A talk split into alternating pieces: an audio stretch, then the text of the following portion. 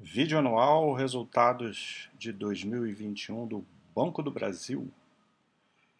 BBAS, né? A moça aqui está feliz, porque provavelmente temos um resultado bom, né? A gente tem visto os bancões aí todos tendo resultados bons. É, tudo isso já era esperado, né? Não é novidade para ninguém por conta da questão do provisionamento a PDD, né? Provisionamento para devedores duvidosos, que em 2021 2020 foi atípico e isso afetar o lucro né, diretamente. E a gente esperava uma reversão dessa provisão, fazendo com que, por consequência, os resultados de lucro viessem bons. Mas os bancos eles acabaram tendo, porque não é só isso, né? A gente vê que os bancos acabaram tendo bons resultados na maioria dos seus segmentos e aqui o Banco do Brasil não é diferente, né? É, aqui tem alguns destaques. O principal destaque aí já começa aqui com o lucro líquido ajustado recorde né, de 21 bilhões, crescimento de 51,4%. Esses, todos esses crescimentos que a gente tem de lucro, eles impressionam, mas eles não são assim. É, não é que não, é real, mas, mas ele é completamente atípico, né? Não é uma métrica que, que vai acontecer assim é, ano contra ano aí, né, para frente, né? Assim como em 2020 foi muito impactado para baixo, agora veio muito impactado para cima.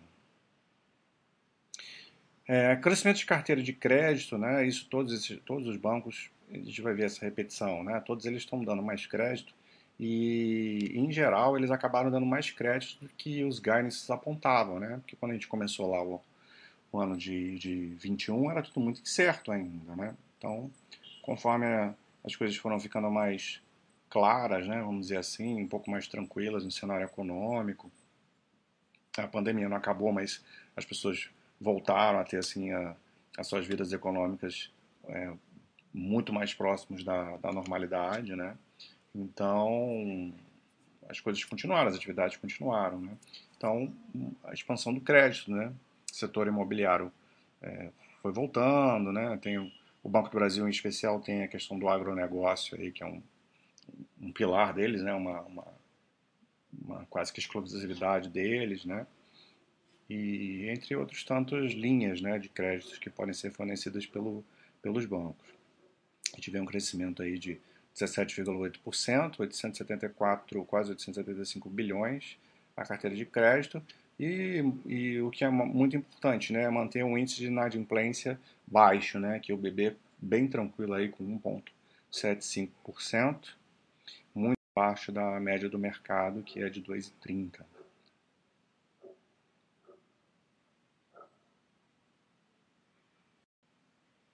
Aqui eu tinha falado né, do agronegócio, que eles colocam meio como estrela aí da, da, da carteira de crédito, né? E de fato é né? É, consignado, pequenas e médias empresas, comércio exterior, tudo isso aí eles colocando como destaque nesse aumento da carteira. Aqui outra coisa que todos eles têm feito muito bem, que é o processo de digitalização, né? que obviamente que era fundamental, aquele preocupação que existia lá com o surgimento das, das fintechs hoje parece ter caído por terra, pelo menos na minha visão. Eu nunca achei que isso fosse uma preocupação, mas agora é fácil falar, né? Dinheiro de obra pronta. Mas se vocês é só acompanharem vídeos antigos, não é de hoje que a gente fala que os bancos tinham total capacidade de é, se tornar também ter uma fintech dentro do, do, do, seu, da sua estrutura, né? É muito mais fácil um bancão virar uma fintech do que uma fintech virar um bancão. É isso que a gente tem visto. Então, essas, essas, esses grandes bancos todos se desenvolveram essa parte digital e acabou que foi a melhor coisa para eles surgir a fintech, porque eles se tornaram mais eficientes em, em questão de custos, é, passaram a ter uma relação com o cliente muito melhor. Hoje a percepção é, do, do, cliente é totalmente diferente do que ela era, ah, sei lá, 10 anos atrás e tal. E a imagem de um banco com, com seu cliente era muito ruim, né? Você, você ter que precisar do banco para alguma coisa era, era muito sofrido. Hoje, a maioria das coisas você resolve ali com alguns cliques no seu celular, né? é, uma conversa rápida por um, por um WhatsApp, com, se você precisa de alguma coisa mais específica. Então, isso, essa concorrência acabou sendo benéfica para os grandes bancos e eles estão lucrando mais de, de uma forma muito mais eficiente. Então, para mim, se já não era uma, uma preocupação, é óbvio que assim, é uma coisa que você não pode cravar, né? Agora, tenho certeza, para mim não é, não é, zero preocupação com essa questão de que o, os bancos digitais vão acabar com, com, com o, os, ban os bancões, né? Inclusive aproveitando aí, fazendo divulgação aí do material do site, né? Para quem não assistiu, o, o Mili fez um, um webcast com o pessoal do Banco Itaú. Recomendo muito quem não viu assistir, porque quando você assiste, não é porque os caras que estão falando, mas eles explicam de uma forma muito clara essa questão de por que, que é, essa preocupação que existia lá atrás, hoje em dia ela já não faz tanto sentido, né? Então, quem puder assistir lá, é acho que está muito bem, um vídeo muito bem feito aí, do Mili com o pessoal do Itaú, explicando essa, essa questão. Ó, eu tinha falado, né, essa coisa do aumento da satisfação com o cliente, né, porque isso não é só da boca para fora, né? Esse NPS que mede essa, esse grau de satisfação vem subindo em todos os bancos, né? Então, realmente, o banco passou a... Não é só uma falácia essa história de, de que o banco agora colocou o cliente no centro, né? Realmente eles têm feito isso porque a concorrência obrigou eles a, eles a fazerem isso, né? Isso a gente vê em vários segmentos, né? igual a história do, do Uber com táxi. Né? Muitos taxistas melhoraram o, a sua interação, seu atendimento ao cliente porque, porque surgiu concorrência. Né?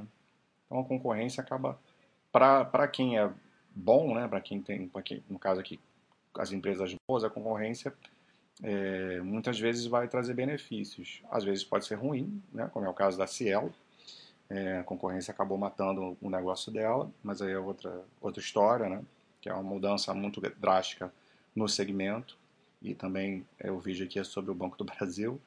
É, apesar de que a Cielo tem, a, a, tem, tem o Banco do Brasil como um dos seus é, controladores, né? Mas vamos focar aqui, porque o estado do Banco do Brasil vem vindo muito bem e é isso que importa da gente falar aqui. Vai ter a parte de ESG aqui, que todas elas vão falar também, tá? Mais coisas sobre digitalização. É, todas elas estão gastando muitas páginas assim, das apresentações para falar ó, que o bebê está um dizendo que o público jovem é, bebê no metaverso, né, games, porque isso era uma outra coisa assim que o público jovem é muito atraído por essas fintechs, né? É, então os bancões também estão indo atrás desse tipo de cliente que, que no futuro vão ser é, os clientes aí de maior idade, que vão é, operar com mais dinheiro, né, e trazer mais benefícios para o banco. Então o banco acaba enxergando valor em, em apostar aí em todas as faixas etárias também. E aqui sim a gente vai para o resultado, né, depois de todo esse tempo aí de, de ia falar balela, né? Mas não é balela, mas é porque o, o, são coisas importantes, mas não são exatamente o, o foco aqui da, da, nossa análise. Já tinha falado do lucro líquido, né? Aqui o retorno sobre o patrimônio líquido, né? O, que, que o ROI, né? Dos bancos, que a gente acaba é, nem olhando, mas para banco faz sentido olhar. E o Banco do Brasil tem esse ROI bem mais mais baixo do que os outros bancos, mas é um ROI bom, um ROI bom, né? 15,8%. É um banco que tende a ser mais conservador, né? Muito, muito talvez por conta de ser um banco é, estatal. Né? Mas isso não, não faz dele um banco ruim, né? Longe disso. Carteira de crédito já tinha falado, com índice de inadimplência bem controlado. Aqui a gente vê é, dinâmica de receitas e despesas, tudo isso aqui são destaques, depois a gente vê isso com mais, com mais detalhes. Né? a prestação de serviço, né, que era o principal fator que a gente achava que os bancos iam perder, estão tão, tão crescendo de pouquinho em pouquinho, então agrega, é, menos a, a, despesa crescendo muito pouco, né, com inflação tão alta, E isso aqui que impressiona, né? O Banco do Brasil tem o melhor índice de eficiência aí, talvez até do mundo, né? 35,6%, até muito mais eficiente do que o, os outros grandes bancos aí, Itaú e Bradesco. O Santander eu não sei que eu nunca, nunca olhei. Hum. Então aqui tem mais detalhes sobre o lucro. Mas ok, também já falamos sobre isso. Carteira de crédito já conversamos, né? Aqui ela mostra, é, separa por segmentos, né? Crescendo em pessoa física bem, crescendo bem, muito bem agronegócio, né? Que é um setor que está bombando. As pequenas e médias também, as grandes empresas um pouco menos, mas todos os segmentos vocês veem que estão crescendo, né? Esse cronograma de prorrogações de crédito, isso é uma coisa interessante da gente olhar, porque é uma coisa que a gente é, nunca, nunca, nunca teve essa, essa questão, né, desde começou isso com a pandemia, né, porque, obviamente, a gente viu que a inadimplência em 2020, ela não, não aumentou, ela, ao contrário, ela diminuiu, mas ela diminuiu por conta dessas prorrogações, porque, claro, as pessoas não teriam condição de, de arcar com as suas dívidas com os bancos, né, então é, muitos acordos foram feitos e prorrogações, isso na verdade até por lei, né? E veja como em 2020 existia uma quantidade muito grande de, de prorrogação né, da, do crédito.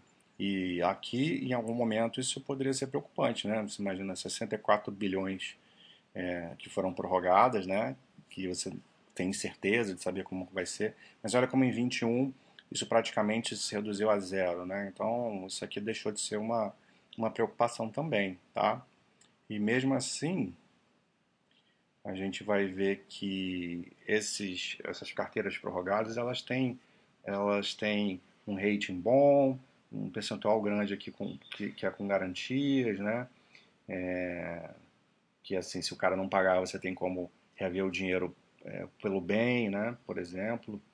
É, por exemplo, um carro, né? Você está financiando um carro. Se você não paga o carro, o banco vai lá e toma o teu carro, né? É, e, e, por aí vai. É, você vê o, número muito alto, aí, quase 100% sem, sem histórico de atraso, né? Nessas operações e essas pessoas com um tempo de relacionamento grande com, com o banco, né? Então isso tudo dá uma, uma certa tranquilidade a mais.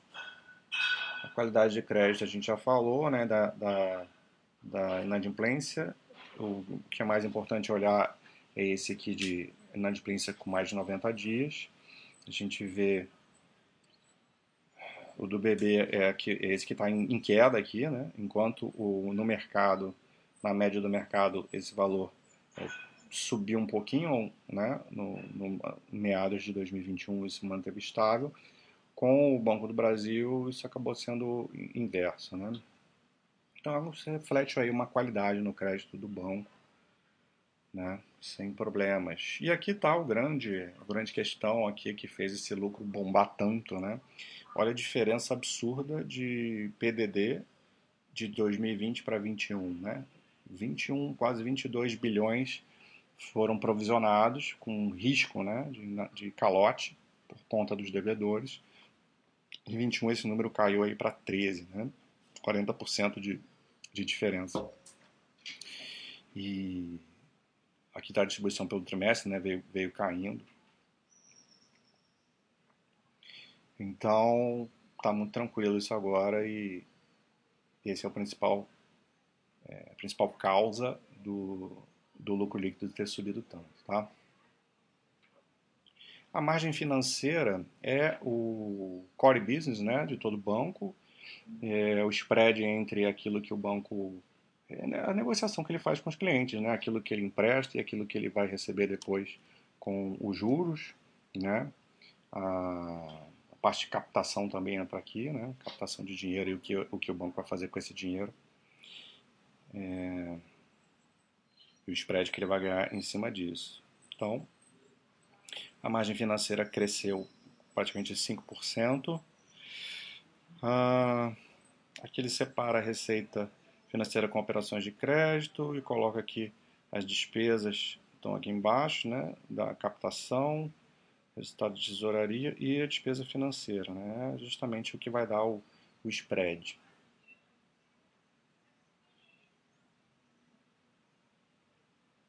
E são mais detalhes né, por, por segmento, mas é muito nível de detalhe. Aqui é, é, é prestação de serviços, já tinha falado, né, que aumentou um pouquinho.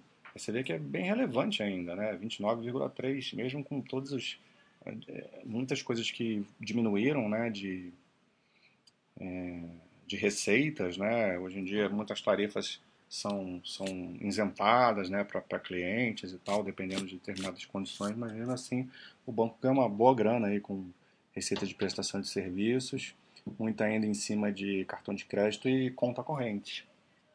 Serviços em conta corrente. E despesa administrativa crescendo muito pouco, né? Impressionante como que. Isso tem a ver com a digitalização também, tá? O índice de eficiência já tinha comentado, né? 35,6% é uma coisa absurda. Aqui o capital, né, o Basileia da empresa, que é de 17, né, está em 17,76, é um perfil mais conservador. De cabeça eu lembro que o Itaú estava dando 13, né, 13 alguma coisa, o do Bradesco talvez 15, 13, uma coisa assim, entre 13 e 15. E sempre foi mais ou menos assim, né, o Banco do Brasil sempre teve a Basileia é, mais alto. Isso aqui nada mais significa que a cada 100 reais que o banco é, empresta, né, 17, é, 17 reais ele tem, ele tem ali, é, é dele, né, dinheiro que ele tem ali para qualquer problema. Então, quanto menor esse número, mais apetite a risco o banco tem, né, e quanto maior, mais conservador ele é. E o, existe uma regra de que o banco precisa ter é, no mínimo 11%, né? só para vocês terem uma ideia do quão conservador é o BB nesse aspecto. Banco costuma dar guidance, né? E aqui o Banco do Brasil até divulga lucro líquido, né? É o único banco que faz isso. Projetado e realizado, então a gente vai ver que cumpriu a meta aí, né? Em praticamente tudo, ou até excedeu, né? O lucro líquido teve um resultado acima é, na parte alta da margem da,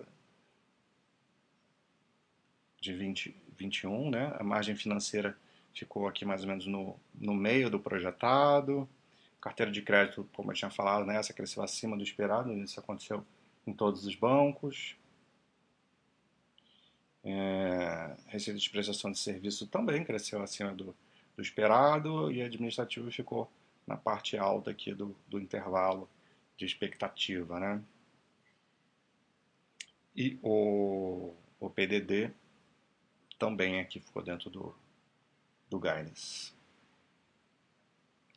E para 22, a, o banco espera aí um lucro, foi de 21, né? Então espera um aumento aí do lucro entre 23 e 26 bi, com um crescimento da margem financeira, com acelerando ainda a carteira de crédito, né?